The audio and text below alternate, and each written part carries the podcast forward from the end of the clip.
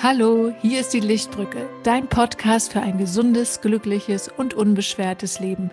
Mein Name ist Ramona Albrecht und heute spreche ich nochmal mit der Taber. Oh, ärgerst du oder wunderst du dich manchmal über das Verhalten deiner Familienmitglieder oder Freunde? Dann hör jetzt unbedingt zu, denn wir sprechen über das Human Design und das könnte die ein oder andere Frage beantworten. Auch gerade wenn man sich mit dem Human Design beschäftigt, was ich ja auch sehr viel mache.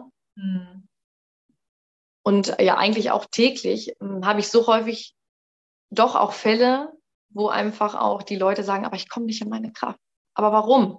Und dann kann man auch im Human Design wirklich nochmal sehen, was ist man für ein Typ, für ein Energietyp, weil es gibt ja auch im Human Design unterschiedliche Energietypen. Also es gibt die Generatoren, die manifestierenden Generatoren, ich sage immer, das sind die Duracell-Häschen. Die haben richtig Power, die haben Lust in der Welt was zu verändern und haben auch die Kraft. Aber wenn man zum Beispiel ein Projektor ist, ein Manifestor oder auch ein Reflektor, dann hat man keine Energie von sich aus, sondern ist davon abhängig, was auch meine Umfeld, meine Umgebung für ein Energielevel hat. Und wenn man jetzt nämlich wieder den Schlenker dreht zu dem, wenn ich in meinem Inneren was verändern möchte, muss in meinem Äußeren auch der Rahmen stimmen. Gerade wenn ich das reflektiere, was in meiner Außenwelt ist, wie soll ich dann in meinem Inneren zur Ruhe kommen und anfangen, innere Themen, innere Kindarbeit zu machen. Wenn ich selber die ganze Zeit vollgefrachtet bin von diesen Emotionen, von den Gefühlen, von den Ansichten, von den Glaubenssätzen, von allem, was immer um mich herum schwirrt. Und das vergisst man ganz häufig. Hm. Weil ja 70 Prozent der Menschen ja auch zum Beispiel Generatoren beziehungsweise manifestierende Generatoren sind. Und dadurch geht auch gerade die andere Ecke dann auch so ein bisschen unter, die dann auch viel mehr Pausen braucht.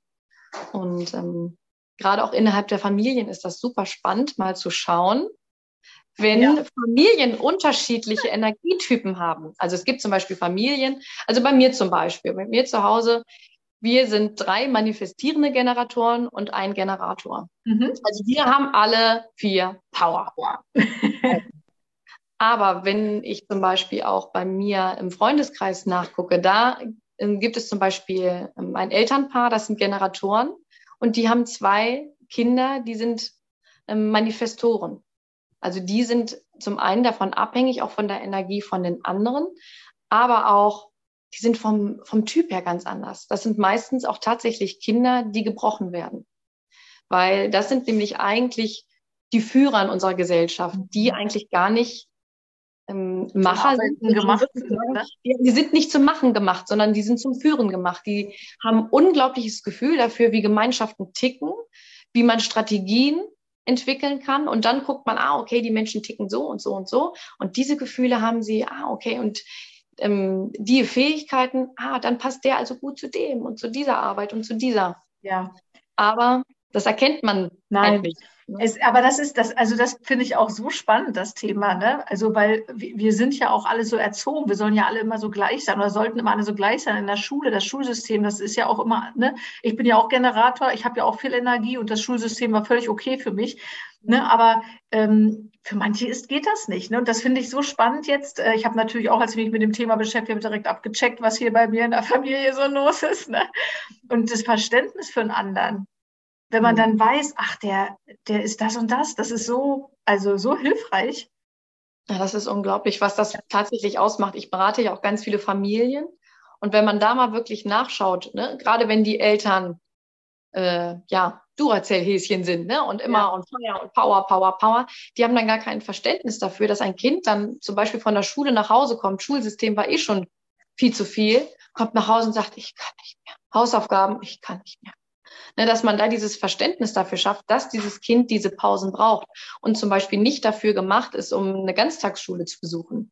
Ja? Sag mal, also, ich habe auch mal gehört, man kann an dem Human, also man kann ja an diese Typen äh, unterscheiden, aber man kann ja sogar reingehen und sagen, ähm, der eine ist erfolgreich, wenn er erst das erst die Arbeit, dann das Vergnügen und bei dem anderen, bei manchen ist es andersrum, ne? Also dass man selbst sowas ablesen kann, wo äh, ja, mit welcher Strategie äh, komme ich am ehesten ans Ziel oder am leichtesten ans Ziel? Stimmt das?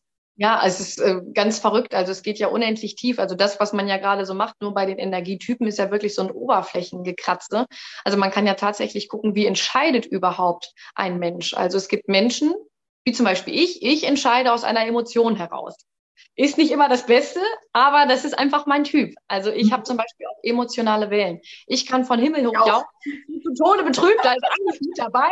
Und wenn ich dann sage, jetzt habe ich aber keinen Bock mehr, dann kommt so richtig dieses Emotionszentrum raus und ich entscheide dann auch danach. Ah, okay. Und dann gibt es Leute, die entscheiden zum Beispiel nach dem, ähm, ja, nach dem Bauchgefühl, dass sie wirklich sagen, okay, also mein Bauch sagt jetzt nein. Und wenn ich da ganz tief in mich reinhöre, würde sich das auch morgen nicht ändern dann ähm, entscheidet man nach diesem Bauchgefühl heraus. Man kann aber auch nach dem Ego ähm, entscheiden, dass man wirklich sagt, der Verstand, also das äh, muss ich jetzt einfach so machen, weil mein Kopf sagt, geil, im Herz, pff, nee, aber mein Ego sagt, ich muss das machen. Also da gibt es so viele unterschiedliche Typen. Bei mir ist das so, mein, mein Verstand ist definiert und ich soll äh, wirklich Dinge ganz lange durchdenken, aber dann aus dem Bauch heraus entscheiden. Aber ich habe auch diese emotionalen Wellen und bei mir steht, äh, äh, habe ich gelernt, ich muss warten, bis die weg sind, nicht während der Welle entscheiden. Sonst kommen die wildesten Sachen bei raus. Das ist bei mir nämlich auch so. Ich soll eigentlich immer eine Nacht drüber schlafen, ja. aber es ist überhaupt nicht mein Typ. Also ich bin ähm, auch Mutation pur. Ich habe auch so ähm, im Human Design gibt es diese Zentren. Das sind ja dann immer diese geometrischen ja, Rechtecke und Quadrate, was dann da ähm, da ist, ähm, Dre äh, Dreiecke, so. Und dazwischen sind immer diese Kanäle. Und die sind entweder weiß, dann sind sie offen und wenn sie farbig sind und dann die Zentren verbinden, dann ist es ein Kanal. Und manchmal hängen auch so kleine Zippel an diesem Zentrum dran. Dann sind es Tore, die definiert sind. Mhm.